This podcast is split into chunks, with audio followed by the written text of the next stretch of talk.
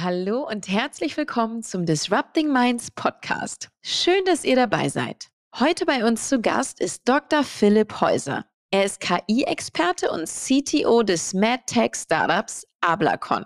Wir sprechen unter anderem darüber, wie Ablacon ein Navigationssystem für das Herz baut, wie Philipp mit Hilfe von ChatGPT einen Prototypen entwickelt hat und darüber, bei welchem Thema sich Philipp nicht im Griff hat. Und jetzt wünsche ich euch viel Spaß beim Zuhören. Disrupting Minds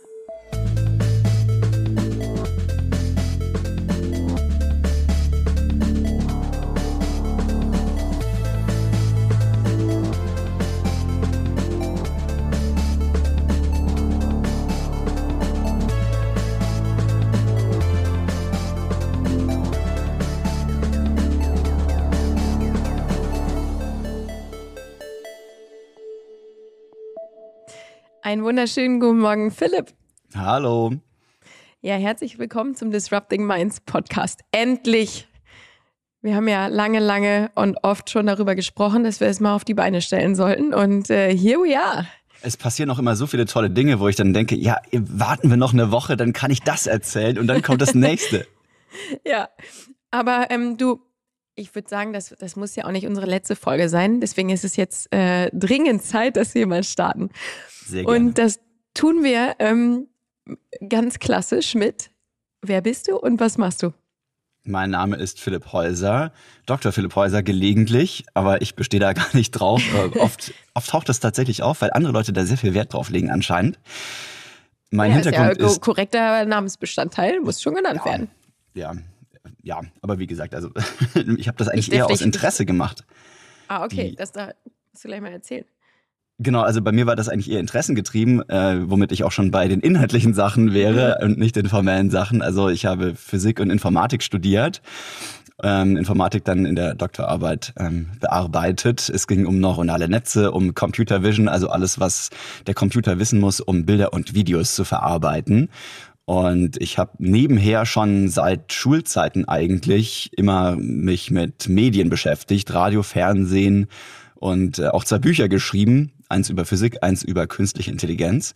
Und im Moment arbeite ich aber eigentlich hauptberuflich mit dem größten Fokus meiner Zeit bei einem Medizintechnik-Startup namens Ablacon.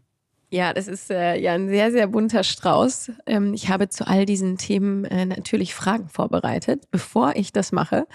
Ähm, ganz kurz einmal die Frage, du bist ja auch schon lange bei uns bei Disrupting Minds Speaker. Was sind denn deine großen Bühnenthemen? Bei mir geht es meistens um künstliche Intelligenz. Da wollen viele Leute ja sehr viel drüber wissen, zu Recht. Und wir machen oft Keynotes in Unternehmen oder auf Veranstaltungen, wo es ähm, um künstliche Intelligenz geht natürlich. Und je nachdem, wie die, das Rahmensetting ist, machen wir eine bunte Reise in die Welt der KI, sozusagen KI für Fußgänger, für Leute, die noch überhaupt nicht so richtig warm geworden sind mit dem Thema, die auch keinen technischen Hintergrund haben. Das ist so ein bisschen, also ich mag ja Quarks und Co. wahnsinnig gerne oder Terra X diese mhm. wahnsinnig toll produzierten Dokumentationen. Und ich versuche das dann so ein bisschen auf die Bühne zu bringen mit dem Thema KI, ganz niederschwellig, ohne Formeln und so weiter, dafür mit vielen Illustrationen und kleinen Geschichtchen rund um das Thema, sodass die Leute hinterher mitreden können. Das ist mir ganz wichtig, weil ich glaube, das ist ein sehr, sehr großes und sehr wichtiges Thema, wo viel mehr Leute noch mitreden sollten. Und das geht halt am besten, wenn man ein bisschen weiß, wovon man da redet. Absolut. Ich würde sagen, wir starten mal direkt mit unserer ersten Kategorie. Brennstoff. Philipp, was ist dein persönlicher Brennstoff? Also was treibt dich um, was treibt dich an, was bewegt dich? Also ich hoffe, das ist keine Plattitüde, aber tatsächlich treibt mich Neugier wahnsinnig an. Ich liebe es, neue Sachen zu erforschen, zu verstehen, mir zu erarbeiten, mir zu erschließen. Und ganz aktuell machen wir das bei uns in der Firma bei Ablacon mit einem neuen Produkt, was wir entwickeln. Und zwar bauen wir, und ich hoffe, ich darf das schon sagen, ein Navigationssystem für das Herz. Und das haben wir von Null an entwickelt, also richtig einen Lehrerschreibtisch und dann fangen wir an. Wir haben mit Lego-Klötzchen was gebaut, wir haben einen Wassertank dahingestellt, um bestimmte Eigenschaften des Körpers zu simulieren. Ich habe von null an angefangen zu programmieren und nach und nach dann Leute aus meinem Team dazugeholt, aber man muss einfach selber mal den Ursprung, den, den Grundstein irgendwo legen. Und das war so ein bisschen wieder wie, wie früher, sage ich jetzt mal, in Anführungszeichen, wo du hast gar nichts und du hast dir ein hohes Ziel gesetzt und, und schaffst irgendwas bis zu einem gewissen Punkt, wo du sagen kannst, boah, das funktioniert ja echt. Das funktioniert ja wirklich. Und ich kann das auf dem Bildschirm jetzt sehen, was ich hier im Wassertank mache. Und das ist was, was mich gerade wahnsinnig motiviert. Erzähl mal ein bisschen mehr darüber, bitte. Also erstmal Ablacon, was macht ihr? Seit wann gibt's ja. euch? Stimmt, Wie bist da sollte du dazu man ein bisschen gekommen? früher einsteigen. Ja, Ablacon ist ein Medizintechnikunternehmen. Also ich glaube, wir laufen gerade noch so unter Startup, aber wir sind gerade dabei, unsere Series C zu closen. Und das heißt, es gibt uns schon ein kleines bisschen länger und wir sind schon etwas gewachsen und über diesen allerersten Startup-Status hinaus vielleicht. Ähm, was machen wir? Bei uns geht es um Herzrhythmusstörungen genauer gesagt um Vorhofflimmern. Das ist die häufigste Herzrhythmusstörung. Das Problem bei Vorhofflimmern ist, dass die Reizweiterleitung im Herz gestört ist. Also bei einem gesunden Herzen, da gibt es einen Taktgeber, das ist der sogenannte Sinusknoten. Das ist quasi unser eingebauter Herzschrittmacher. Der tritt ungefähr einmal die Sekunde bei Leuten, die jetzt gerade nicht Sport machen oder so. Eine Erregungswelle los, die dann über den rechten Vorhof läuft und sich dann über das ganze Herz ausbreitet. Und überall dort, wo diese elektrische Erregung ist, kontrahieren die vielen kleinen Herzmuskelzellen, sodass insgesamt das Herz pumpt. Soweit, so gut.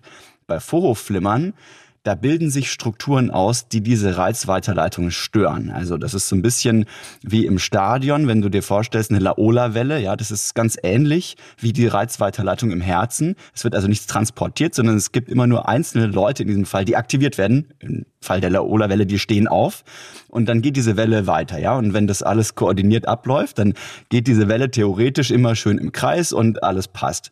Und jetzt stell dir vor, da gibt es irgendjemand, wer weiß, dass der vielleicht zu viel getrunken hat, der steht ab und zu mal so auf.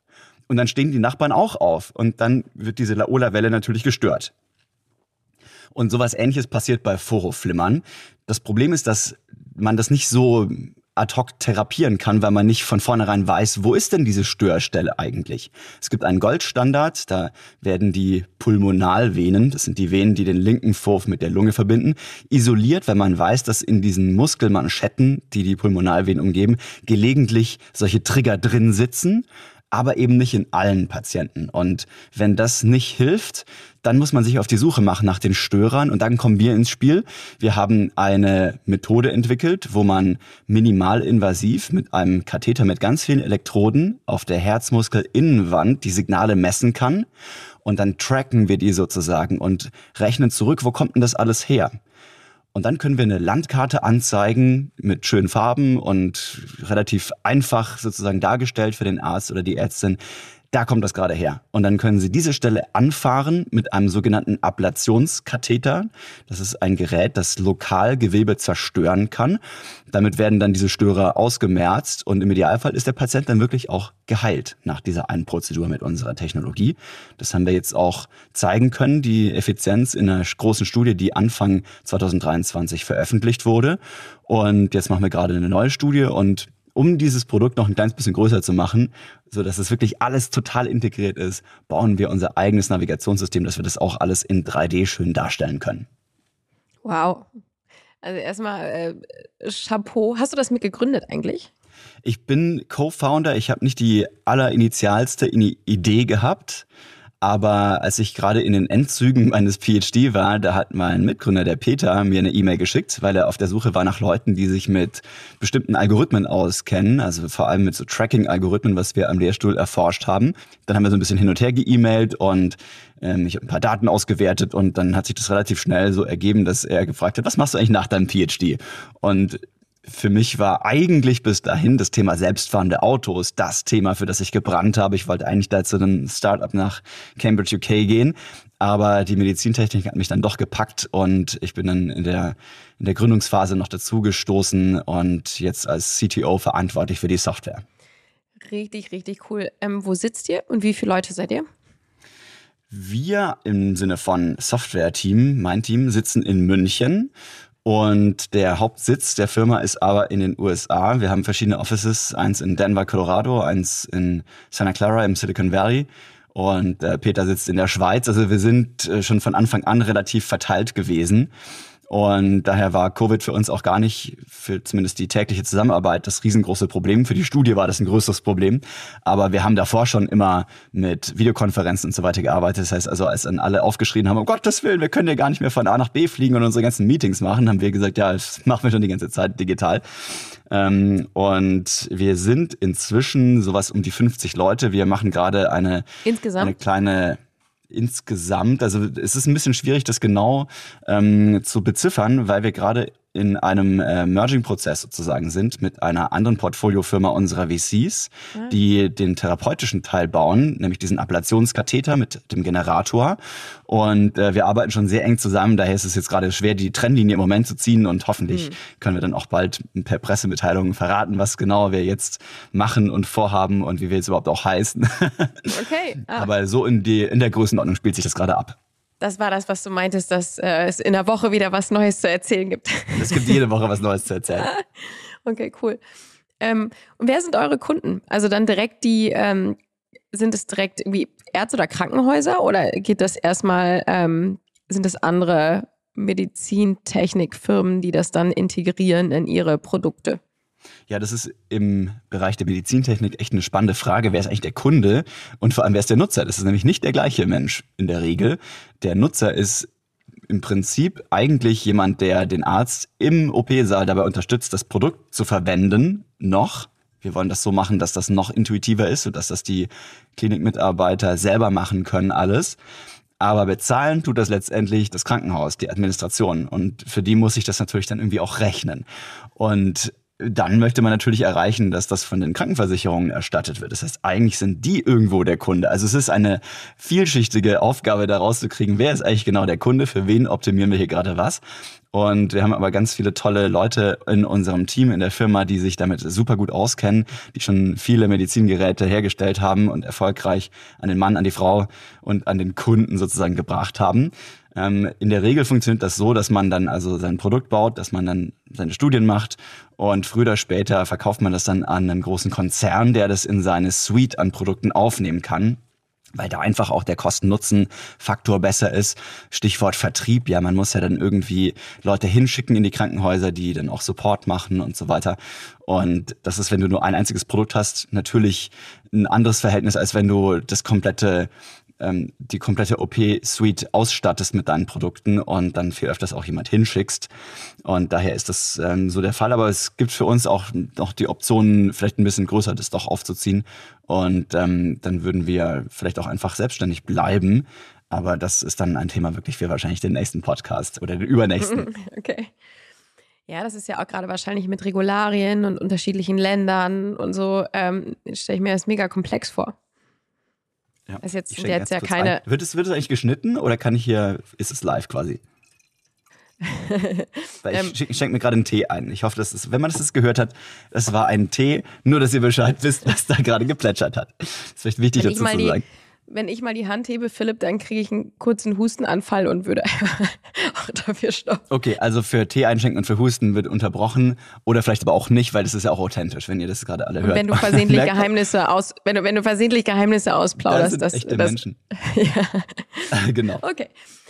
Ähm, also es gibt ja wahrscheinlich mega viel, ähm, ich, bin, ich bin nicht vom Fach natürlich, aber ich stelle mir das auch ohnehin sehr komplex vor, was die ganzen Regularien etc anbelangt, oder? Wann, wie man ja. solche Produkte und Lösungen irgendwie einführen kann. Ist das so? Ja, Regulatorik ist ein riesengroßes Thema für sich in der Medizintechnik. Und auch hier haben wir zum Glück Leute im Team, die da super erfahren sind und sehr fit in diesen Sachen. Ich glaube auch, dass die regulatorischen Rahmenbedingungen oft der Innovation so ein bisschen im Weg stehen. Ähm, in der EU hat jetzt beispielsweise ähm, die, sich die Richtlinie geändert, beziehungsweise die, die das regulatorische Framework äh, vor, vor kurzem.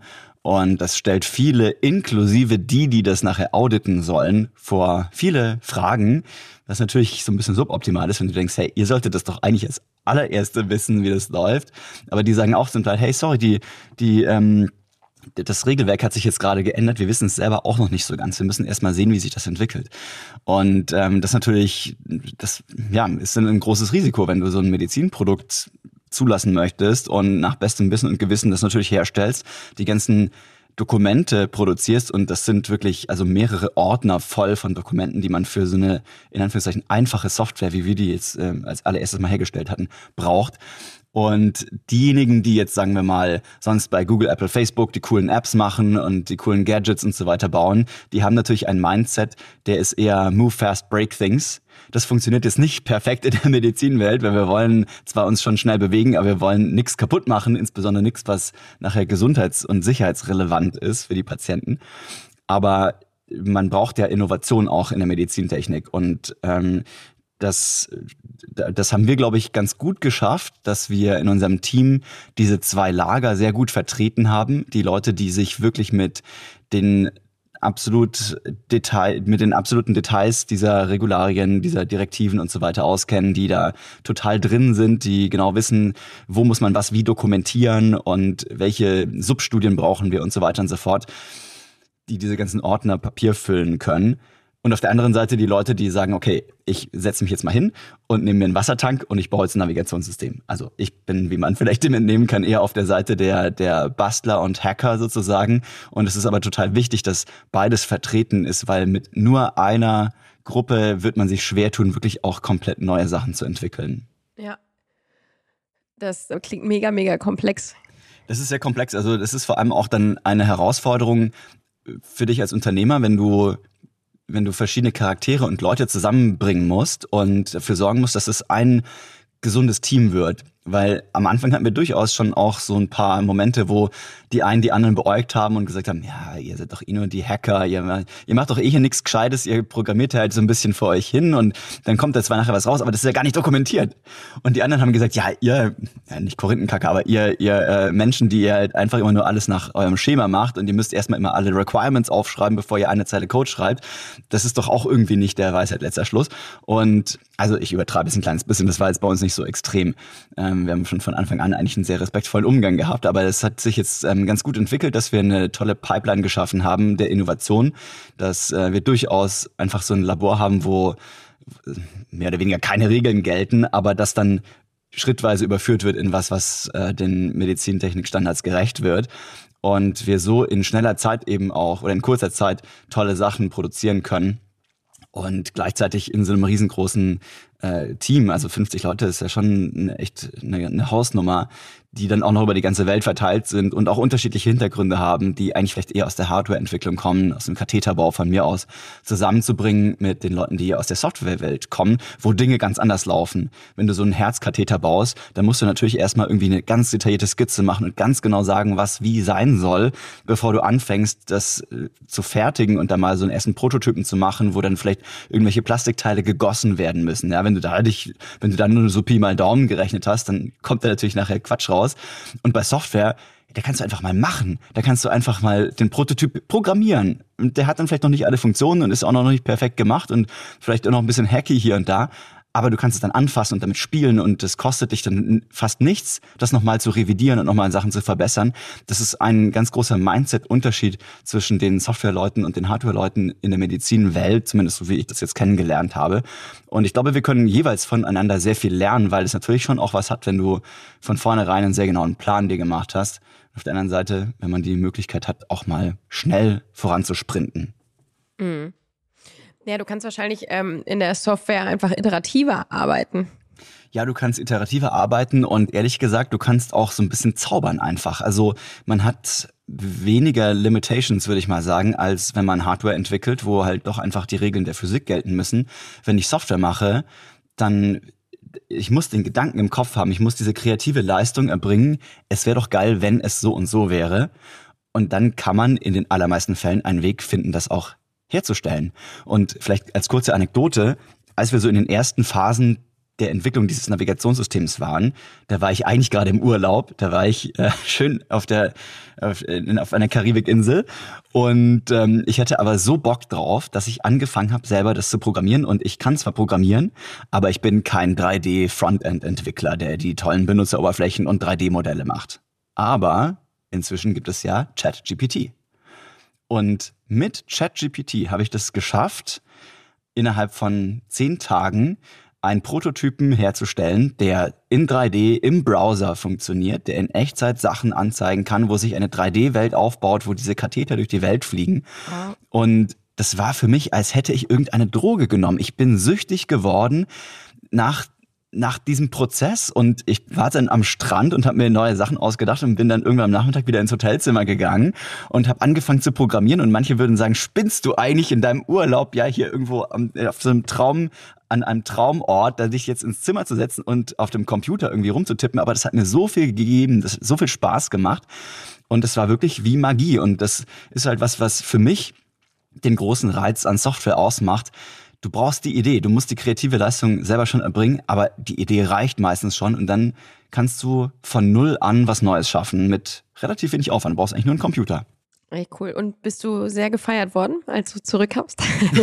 War das schon währenddessen? Eine gute Frage. Also auf der einen Seite, die Leute fanden es natürlich super cool. Auf der anderen Seite war dann schnell, als ich den Leuten dann begeistert erzählt habe, dass ich dann mit ChatGPT gearbeitet habe, haben die dann gesagt, ja, ach so, ja, bruh, ja, dann, uh, dann ist der Code ja bestimmt auch ganz schlecht und der war auch nicht toll. Also gerade die ganzen Frontend-Sachen, das war nicht die Sternstunde von JavaScript, aber trotzdem hat's funktioniert. Und das war der Punkt der ganzen Sache. Und wie du schon gesagt hast, du kannst dann darüber iterieren. Und wenn man schon mal was hat, was man auch zeigen kann, was man vor allem auch Zeug Leuten zeigen kann, die jetzt nicht aus der Softwarewelt kommen, und davon haben wir ja eine ganze Menge in der Firma, das ist so wichtig. Man kann alles Mögliche mit Text versuchen zu definieren, zu beschreiben, sich vorzunehmen, zu planen.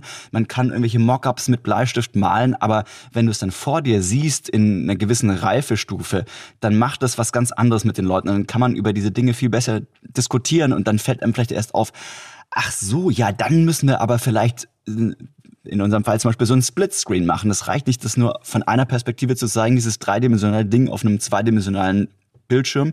Wir brauchen zwei Ansichten dafür und das fällt dir halt erst auf, wenn du irgendwas schon hast. Wie bist du Du, also, du hast ja noch mal einen ganz anderen Hintergrund, ne? Man kennt dich ja als, als Moderator Du bist ja schon durch äh, diverse Fernsehsendungen gehüpft. Da musst du gleich bitte einmal kurz erzählen. Und über deine Bücher möchte ich gerne auch noch was mhm. wissen. Fangen wir vielleicht ähm, bei Philipp, dem äh, Fernsehgesicht, mal kurz an. Wie kam es dazu und was hast du da schon alles gemacht? Philipp, das Radiogesicht. Radio, Ra Radiogesicht ist auch witzig. Witzig mit. Ja. Also das ging so, also es ging tatsächlich mit Radio los. Und zwar habe ich schon während der Schule gemerkt, dass das was total Spannendes ist. Ich bin als, als wie viel Zeit haben wir? Ich versuche es mal kurz zu fassen. Also ich bin als kleines Kind mal mehr oder weniger durch Zufall in so ein Hörerfest vom örtlichen Schlagerstudio oder Schlagersenderstudio gestolpert. Und ich fand es einfach interessant, was da, was da passiert. Ich wollte mehr erfahren, was ist denn das eigentlich. Ich wusste, das ist ein Radiostudio, aber was genau da drin passiert, keine Ahnung. Bin ich da also rein und dann fanden die Leute, die da gearbeitet haben, das so toll, dass so ein Dreikäsehoch da aufschlägt, ohne von der Oma hingezerrt zu werden. Weil wie gesagt, es ist ein Schlagersender. Da war ich vielleicht zehn oder so. Also das war wirklich noch, ich weiß gar nicht, ob ich da noch in der Grundschule war, aber ist auf jeden Fall ein Knirps.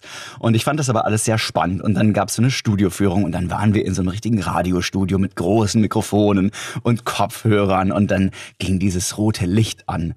Und ich wusste in diesem Moment, wo das rote Licht angeht, hören das jetzt Millionen habe ich mir gedacht, das ist wahrscheinlich nicht ganz, aber zumindest viele Leute.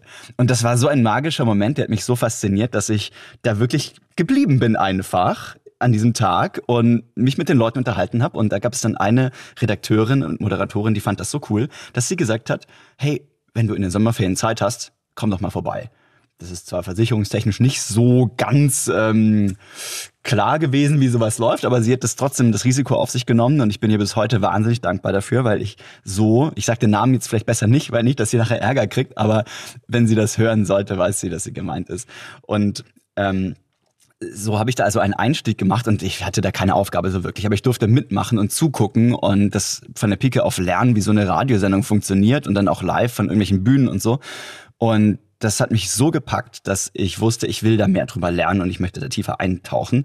Dann habe ich da so ein bisschen Schulradio gemacht und im lokalen Bürgerfunk mitgefunkt sozusagen und habe nach der Schule dann beim SWR angefangen. Ich musste noch Zivi machen. Ich habe das dann hingekriegt, dass ich das parallel machen konnte. Eine Woche Zivi Nachtdienst und als Freizeitausgleich hatte ich dann eine Woche frei, in der ich dann auch wieder so ja, semi-legal. Ich hoffe, das ist verjährt inzwischen. Aber eigentlich hätte ich mich da ausruhen und erholen sollen. Ich habe dafür dann im Radio gearbeitet beim SWR, was für mich die beste Erholung war, weil es so viel Spaß gemacht hat. Und äh, der SWR ist ja sehr trimedial aufgestellt gewesen, auch damals schon, so um 2008 bis 2012 war das. Und ich habe dann bei Das Ding vom SWR, die junge Welle, gearbeitet, auch als Radiomoderator, konnte da meine eigenen Sendungen machen, was richtig cool war. Und zwar, das ist natürlich richtig professionell, das hatte nichts mehr mit dem Bürgerfunk zu tun.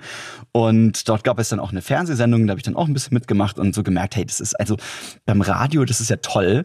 Ähm, und du hast alles selber in der Hand, du hast die Regler selber in der Hand, du kannst selber sprechen, du könntest theoretisch auch tun, tun und lassen, was du willst. Irgendwann schmeißt dich jemand raus, aber in dem Moment bist du am Hebel im wahrsten Sinne des Wortes. Ähm, aber eigentlich musste ich realisieren, wenn man da so redet und die Musik dafür stoppt, dann stört man die Leute. Die Leute wollen Musik hören und keine schlauen Moderationen. Außer sie hören vielleicht den Kultursender. Da ist das Wort vielleicht dann eher das, was die Leute, weswegen die Leute einschalten. Aber in den, in den populären Wellen und denen, die auch die große Reichweite haben, da ist ja Musik eigentlich das primäre Ding, warum die Leute einschalten. Vielleicht mal ein Witz hier und da, aber meine tiefgründigen Gedanken wollte eigentlich keiner so wirklich hören, dachte ich mir. Und das ist natürlich deshalb, weil Radio ein Nebenbei-Medium ist. Ja? Das hört man beim Autofahren, beim Bügeln und man macht eigentlich was anderes. Man hat die Aufmerksamkeit eigentlich woanders. Und das habe ich gemerkt, ist beim Fernsehen nicht so, sondern da sitzen die Leute in der Regel mehr oder weniger vor der Glotze oder inzwischen vor vom Tablet oder so und gucken dir da jetzt gerade zu und haben dann auch eine bisschen höhere Aufmerksamkeitsspanne. Beim Radio war immer der große Spruch, du kannst über alles reden, aber nicht über 1,30 eine Minute 30, alles was länger ist, ist zu lang, so ungefähr. Und eine Minute 30 kann sehr kurz sein. Gerade wenn man über vielleicht auch mal so ein bisschen naturwissenschaftliche Themen sprechen möchte, die mir damals schon am Herzen gelegen haben. Und im Fernsehen kannst du ja durchaus auch mal einen vier Minuten Beitrag darüber machen, bevor die Leute vielleicht dann ähm, ihr Kopf voll ist. Und ich habe dann äh, in München angefangen, bei verschiedenen so Wissenssendungen mitzumischen und war dann unter anderem bei Galileo, haben wir eine tolle Reihe gemacht, die Galileo High Speed Heroes, wo wir auch das finde ich ganz gut geschafft haben, die Mischung aus Information und Unterhaltung. Also auf der einen Seite Highspeed, Highspeed-Kamera. Wir haben Phänomene in Highspeed aufgezeichnet. Und zwar also wirklich coole Sachen von wir schießen eine Pistole unter Wasser ab, wir werfen einen Amboss auf ein Panzerglas und schauen, wann das bricht und warum es nicht bricht vielleicht und so weiter. Wir schießen mit Paintballs auf den Waschbrettbauch eines Stuntmans. Der musste nämlich die ganzen Sachen eigentlich dann immer machen. Ich war nur der Physiker, der dann immer mit dabei stand und die Sachen dann erklärt hat.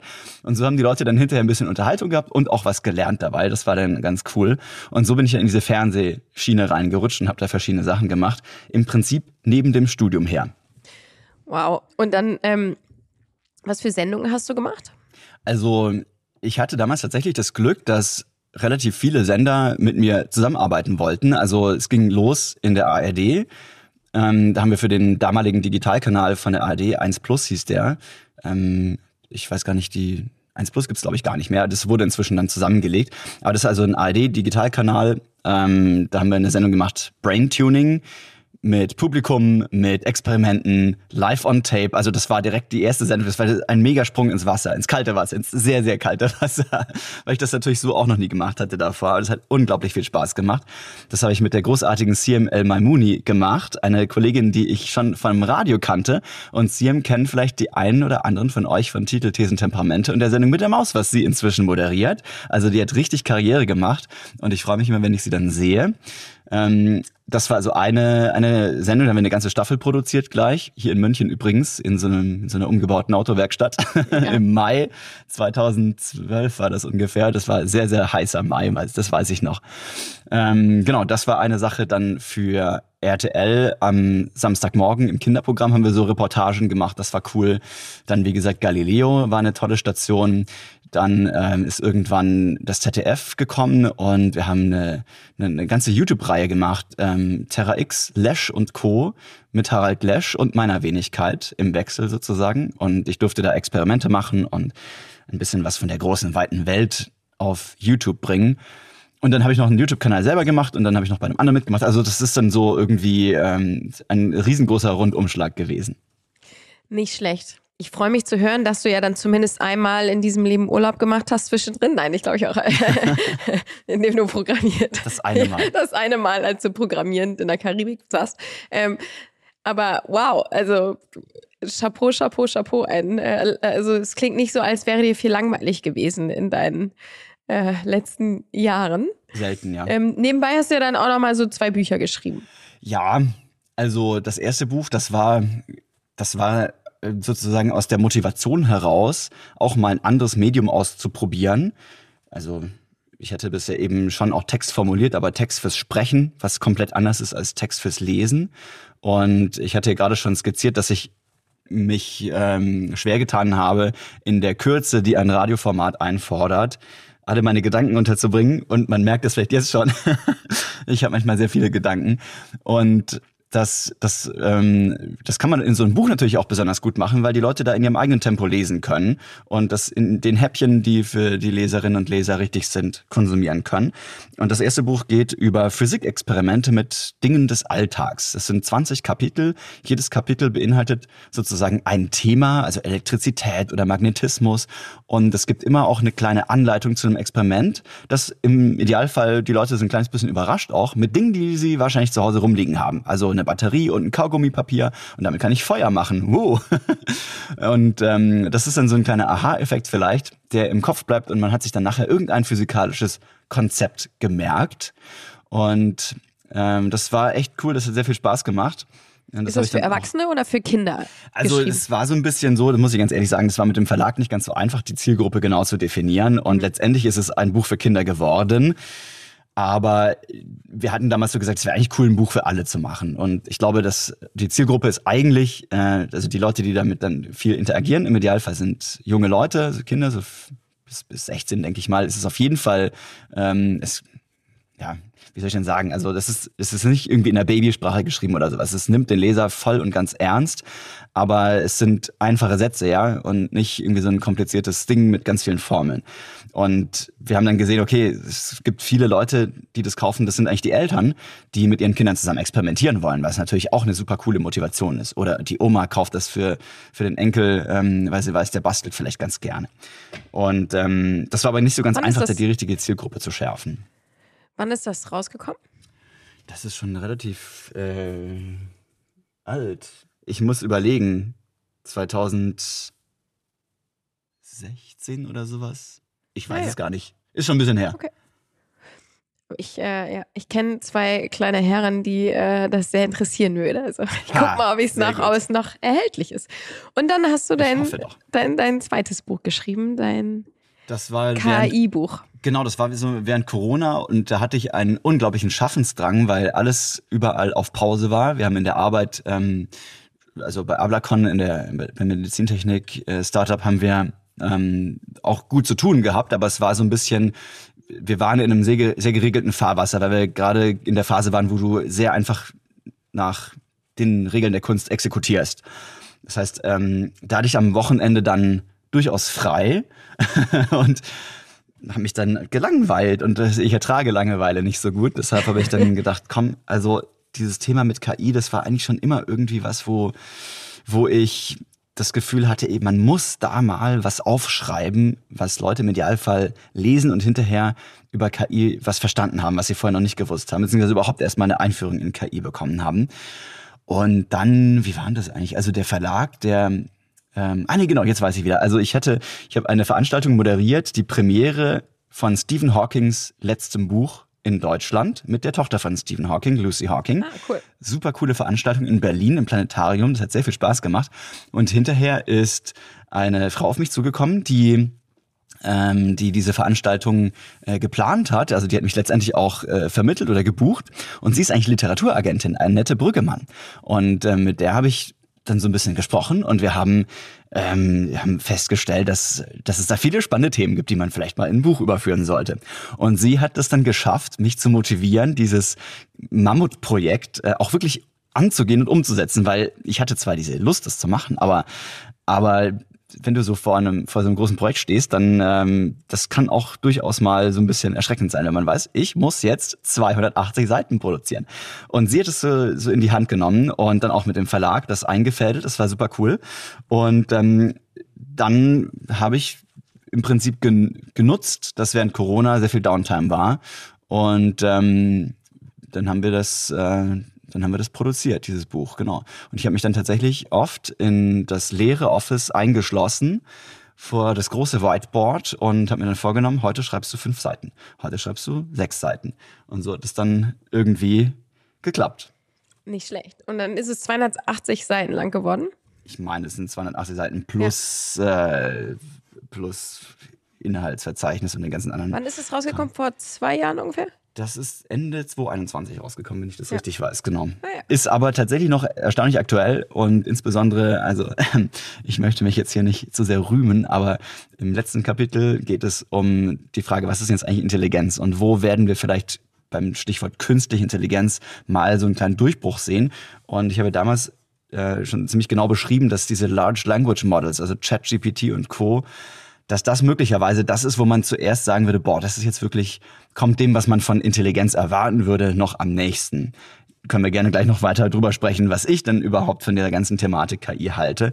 Aber das hat sich dann in den letzten zwei Jahren ja durchaus gezeigt, dass ChatGPT eine kleine Revolution oder eine große Revolution losgetreten hat. Total. Vor allen Dingen ist es ja auch was, was wirklich für jeden da ist, ne? Und bei jedem ankommt und für jeden nutzbar ist. Also das, das ist ja sonst auch immer oft so die Frage gewesen, ähm, ja, KI, alles fein und man sieht natürlich ähm, in allen möglichen Produktionen und Entwicklungen und, und so weiter, ähm, hat es natürlich einen, einen, Einfluss, alles was Tech ist, aber wann kommt das quasi, äh, wann, wann ist das beim Endkonsumenten spürbar, nutzbar? Mhm. Und das ist natürlich ein super Beispiel für etwas, ähm, das irgendwie allen ähm, täglichen Leben irgendwie weiterhelfen kann. Ja, aber natürlich auch ein genialer Marketing-Move von den OpenAI-Leuten, dass sie gesagt haben, hey, okay, das kostet uns zwar ein Schweinegeld, aber wenn wir das den Leuten wirklich zur Verfügung stellen, die Leute das ausprobieren können und selber sehen können, wie geil das ist, dann werden wir in 0, nix berühmt und das hat ganz gut funktioniert. Hat geklappt, ja. So, und was ist deine eigene Meinung dazu? Ja, also meine Meinung ist, dass ähm, viele Leute bei dem Begriff künstliche Intelligenz natürlich enorm hohe Erwartungen haben und erwarten, dass eine KI natürlich der menschlichen Intelligenz, der menschlichen I, der MI sozusagen, sehr nahe kommen sollte, damit sie diesen Namen überhaupt verdient hat. Und diese Erwartungshaltung kann ich total nachvollziehen und würde ich so auch unterschreiben. Und deshalb bin ich eigentlich gar kein Fan von diesem Wort künstliche Intelligenz. Ich sage eher maschinelles Lernen oder Machine Learning, weil das dem, was wirklich passiert, viel näher kommt. Und wenn Leute dann sagen, ja, aha, ChatGPT, das ist also angeblich eine künstliche Intelligenz, dann wollen wir doch mal sehen, was diese KI so alles kann. Dann werden Leute anfangen, da so fiese Fragen zu stellen und das Ding mal ein bisschen zu challengen und merken dann, ah, okay, also so gut kann ich jetzt aber auch wieder nicht irgendwelche logischen Zusammenhänge herstellen oder ich kann es leicht austricksen und so weiter. Gab es ja viele Artikel auch dann, wo Leute ganz stolz drauf waren, dass sie jetzt ChatGPT hinters Licht geführt haben oder überführt haben, dass es doch gar nicht so schlau ist. Alles auch ähm, mit Berechtigung. Aber, also es ist sehr wichtig, natürlich die Grenzen von solchen, von solchen Machine Learning Modellen zu kennen. Aber der, der, der Schluss, den viele Leute daraus gezogen haben, ah ja, es ist ja doch alles gar nicht so wild. Also man ist ja noch gar nicht da irgendwie arg viel weitergekommen beim Thema Intelligenz. Diesen Schluss halte ich für sehr gefährlich, weil die sogenannte künstliche Intelligenz oder Machine Learning revolutioniert die Welt jetzt schon, ist schon fortgeschritten dabei. Es sind schon sehr viele Prozesse mithilfe von dieser sogenannten KI ähm, optimiert und verbessert worden. Und ähm, es spielt eine viel größere Rolle, als man das vielleicht so haben möchte. Und zwar gar nicht mal, weil da jetzt was vermeintlich Intelligentes wäre oder sowas, sondern einfach, weil ich jetzt mithilfe dieser Tools Dinge automatisieren kann, die ich vorher nicht automatisieren konnte. Ich kann jetzt viel besser Text vom Computer verarbeiten lassen, weil der Computer ein bisschen besser versteht, was Text ist. Der hat ein besseres semantisches Verständnis, als es vorher da war. Ein signifikant besseres. Es ist nicht so gut wie das Verständnis eines Menschen, aber es ist ein riesengroßer Unterschied. Und wenn es beispielsweise darum geht, ähm, Text, Text zusammenzufassen oder schnell mal in einem Text was zu finden, dann haben wir hier es wirklich mit einer absoluten Revolution zu tun, wenn es um das Thema geht, Bilder zu generieren. Klar, ein Maler kann ein Bild immer noch besser generieren. Klar, es macht immer noch einen riesengroßen Unterschied, ob ich mich selber filme oder ob ich mich mit Hey Jen übersetzen lasse und die, meine Lippenbewegung vom Computer dann generiert wird auf einer fremden Sprache. Aber die Qualität, mit der wir es hier zu tun haben, ist eine komplett neue. Und wer da die Augen vor verschließt, der macht den Fehler, den manche Leute vor 30 Jahren gemacht haben, als sie gesagt haben, ach, das Internet, das wird sich ja nicht durchsetzen, das ist ja so geil auch wieder nicht. Das geht vorbei. Das bringt uns eigentlich ganz perfekt in unsere nächste Kategorie. Future. Philipp, mit Blick in die Zukunft, was sind die großen Themen, die du vor der Brust hast? Oder rückwärts gedacht, wenn du später mal äh, alt und glücklich auf deiner karibischen Insel sitzt und keinen Laptop mehr dabei hast ähm, und zurückblickst. Was sind so die großen Themen, die Dann bin du ich aber unglücklich ohne Laptop. die du gerissen haben möchtest? Ja, wer weiß, was es dann gibt. Laptops sind wahrscheinlich ähm, dann bis dahin die alte Schreibmaschine. Möglicherweise. Also ein Thema, was mir wahnsinnig am Herzen liegt, ist das Thema Bildung und Leute fit machen für Technologie und Wissenschaft. Weil ich sehe jetzt schon, dass wir auf ein riesengroßes Problem zu rennen. Klar, wir haben politisch gerade ganz, ganz viele schlimme Krisen, durch die wir durchmanövrieren müssen. Aber ich fürchte, das wird alles möglicherweise nichts sein gegen das riesengroße Problem, auf das wir zurennen in 20 Jahren, wenn dieses KI-Thema mal noch ein bisschen größer geworden ist, wenn mal eine Generation nachgewachsen ist, die da sich besser fit gemacht hat, die früh erkannt hat, was da los ist, weil unsere Gesellschaft ist jetzt ja schon gespalten. Es gibt ja jetzt schon einen signifikanten Teil von Leuten, die aus welchen Gründen auch immer nicht den richtigen Zugang zur Bildung gefunden haben oder bekommen haben und daher sagen wir mal, ohne dass jetzt das böse gemeint ist, 0815 Jobs machen, die sozusagen, die machen etwas, was immer wieder sich wiederholt und das ist natürlich ganz klar etwas, was automatisiert werden kann. Und je schlauer der Computer wird, desto besser kann er solche Sachen automatisieren, desto besser, also Klassiker im Supermarkt in der Kasse, ja. Das wird so sein, dass die Leute die Sachen nur noch so hinlegen und dass eine Kamera das automatisch alles erkennt. Das gibt's ja schon seit einiger Zeit, aber das wird natürlich auch noch viel mehr skalieren und noch viel sicherer werden. Und das wird sich irgendwann so rechnen, dass, dass es keine Kassierer mehr braucht. Und das ist natürlich schlimm für Leute, die darauf gesetzt haben, dass sie jetzt die nächsten 20 Jahre als Kassierer arbeiten können. Und ähm, es ist eine große philosophische Frage und ich fürchte, wir haben da gar nicht so die Zeit heute dafür, darüber zu sprechen. Aber ich bin der Meinung, dass wir die Leute fit machen müssen und enablen müssen, dass sie ihr Gehirn auch noch wieder besser verwenden können, dass sie das machen können, was uns Menschen doch ausmacht, dass wir denken können, dass wir schaffen können, dass wir kreativ sein können. Und ich glaube, das steckt in jedem mehr oder weniger drin. Viele verschiedene Arten von Kreativität, viele verschiedene Arten von, von Dingen, die die Leute bewegen wollen. Und ich finde es unglaublich schade, dass vielen Leuten diese Chance auch genommen wurde oder ihnen eingeredet wurde, du kannst das und das nicht. Nee, gerade auch mit KI können Leute so viel mehr. Stichwort, ich kann eine 3D-Umgebung programmieren, obwohl ich eigentlich gar nicht weiß, wie das geht das ist eine ganz große Chance für ganz, ganz viele Leute und ich möchte beitragen, dass mehr Leute Zugang bekommen zu diesen Technologien, um nicht zurückgelassen zu werden, wenn dann plötzlich durch KI durchaus ja auch beschleunigt, die Gesellschaft sich noch mehr spaltet und die, die es halt gecheckt haben, mithilfe von KI Lichtjahre sich vorauskatapultieren und die, die hinterherhängen jetzt schon, die bleiben völlig auf der Strecke. Mhm. Das ist, glaube ich, ein riesengroßes auch soziales Problem und das müssen wir angehen und der Schlüssel dafür ist, große Überraschung, Bildung. Bildung. ja, das stimmt. Ähm, das, äh, das sehe ich auch so und das, also das, da könnten wir, glaube ich, jetzt sieben Podcasts draus machen, ne? Auch ähm, Gap, irgendwie, was für Jobs gibt es. Also denkt man natürlich auch, wenn man selber Kinder hat, wie werden die gerade fit gemacht und was gibt es aber eigentlich für Jobs später und so weiter. Aber ja, das ist ein, ähm, das finde ich eine schöne Mission von dir, Philipp. Ich baue da auch auf dich und ähm, werde auf jeden Fall äh, mal gucken, ob ich meine Jungs mit deinem Physikbuch äh, hier begeistern kann. Ich werde richten. Und im KI-Buch. Und im KI-Buch. Ich fange mit. Ich schreibe gerne noch was Nettes rein. Ich fange mit Physik an, okay? Gut. Die sind acht. Ich weiß nicht, ob, ich weiß nicht, ob KI schon geht. Man aber kann nie genug, früh genug anfangen, ja, aber sehr okay. gerne. Unterstütze ich voll. Sehr gut, danke. Philipp, wir kommen zu unserer letzten Kategorie. Feuer frei. Bist du bereit? Absolut, schieß los. Wir haben hier ein paar Fragen schon vorher aus dem Topf gezogen. Ähm, und dann, ja, fangen wir mal direkt an. Was war der schlecht bezahlteste Job, den du je hattest? Boah, ich soll schnell antworten jetzt, gell? Ähm. Na, die gemeine Frage, ob du mal hier, ob du mal ähm, mit Ärmeln hoch harte Arbeit äh, geleistet hast äh, während der Schulzeit oder dem Studium. Okay, also ich habe eigentlich mir die Jobs immer nach verschiedenen Kriterien ausgesucht und wenn es finanziell vielleicht nicht besonders toll bezahlt war, dann habe ich irgendwas anderes draus gezogen. Ich habe so eine kleine Entscheidungsmatrix, dass ich irgendwie weiß, warum mache ich das gerade und wenn was weder gut bezahlt ist, noch mir Spaß macht, noch irgendeine große Reichweite generiert oder sonst wie zuträglich ist für meine Karriere, dann mache ich das auch schon gar nicht.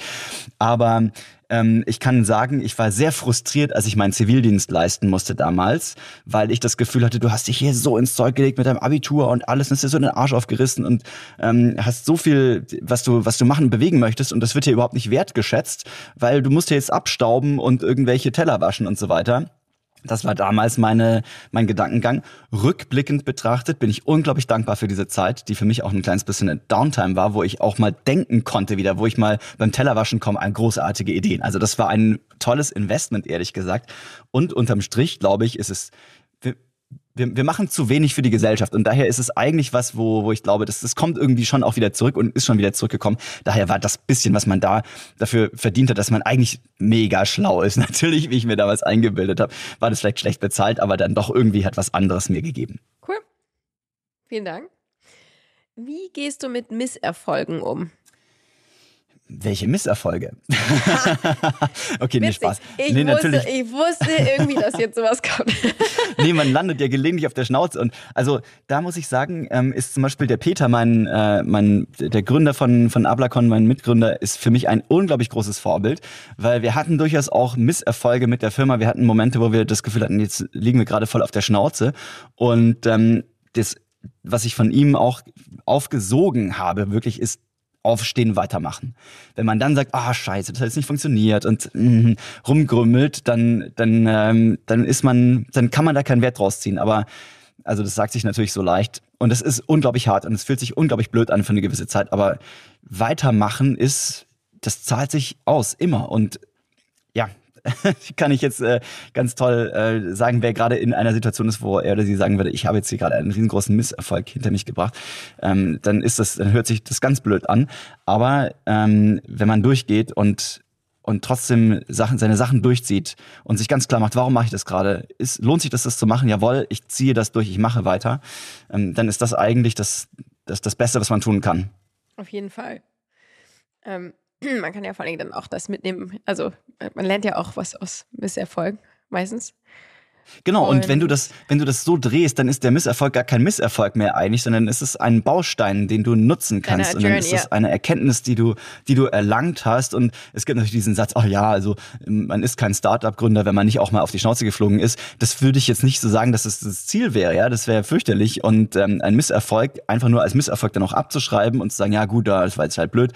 Hm, da bin ich nicht so dafür, aber dann da genau rauskriegen, woran hat es jetzt eigentlich gelegen und ähm, und das ist was ganz Individuelles natürlich, da, aber dran zu arbeiten und das für sich zu nutzen irgendwie und möglicherweise da Klarheit daraus zu ziehen, das ist was dann kann, da kann auch ein Misserfolg ähm, zum Positiven letztendlich auf der langen Sicht gewendet werden. Auf jeden Fall. Philipp, was war das erste Konzert, das du in deinem Leben besucht hast? Das erste Konzert, wenn ich mich richtig entsinne, war Elton John. Da haben mich meine Eltern mitgenommen und das war super, super cool.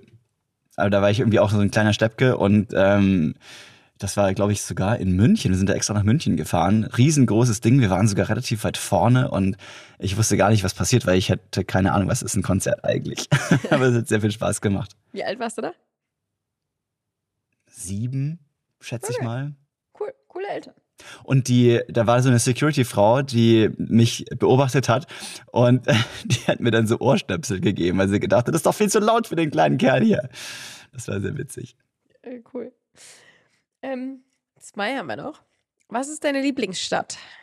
München. München. Nee, das stimmt, das stimmt so gar nicht. Ich weiß gar nicht, ob München meine Lieblingsstadt ist. Weil München hat viele tolle Seiten, aber äh, wenn es um die Leute geht, würde ich Köln sagen. Ah. Da finde ich die Leute einfach unübertroffen cool. Und in München ist es ein bisschen anders. Aber dafür ist es hier sehr sauber und hier ist sehr viel Natur. Und jetzt habe ich hoffentlich ähm, alle irgendwo mitgenommen. Also die Münchner sind, du hast gesagt, die Münchner sind nicht so cool, hast du gerade gesagt, oder?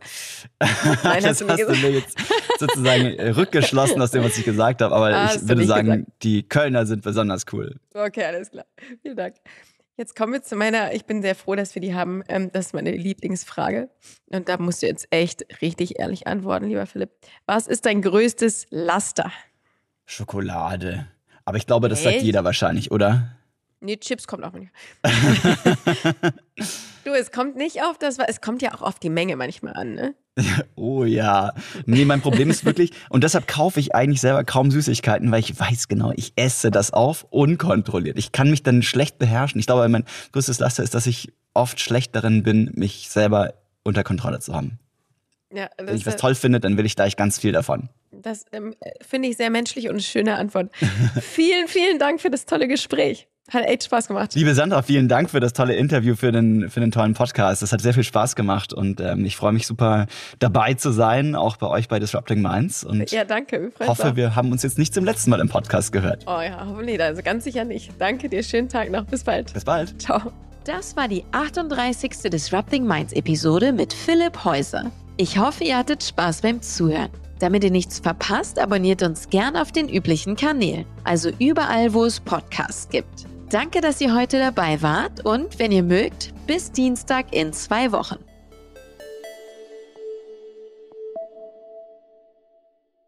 Dieser Podcast wird produziert von Podstars bei OMR.